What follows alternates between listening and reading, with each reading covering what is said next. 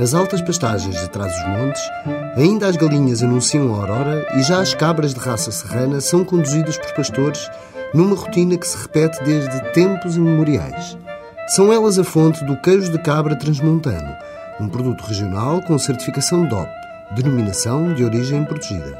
O leite e o queijo de cabra foram a base da alimentação dos pequenos centros populacionais transmontanos e hoje uma importante fonte de rendimentos para toda a região.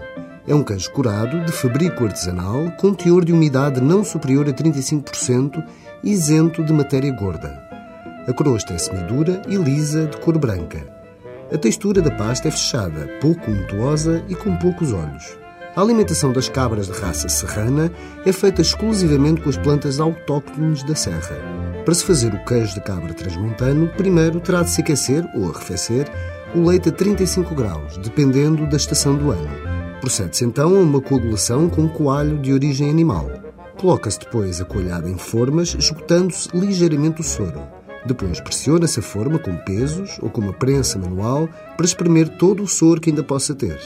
A salga só é feita depois de se retirar o queijo das formas, dando-se início ao processo de cura que nunca será inferior a dois meses, em câmaras de temperatura e umidade controladas. Durante esse tempo, os queijos são virados e lavados periodicamente. O queijo de cabra transmontano tem a sua produção nos concelhos de Mirandela, Macete Cavaleiros, Alfândega da Fé, Carrezeda de Anciães, Vila Flor, Torre de Moncorvo, Freixo de Espada à Cinta, Mogadouro, Valpassos e Mursa.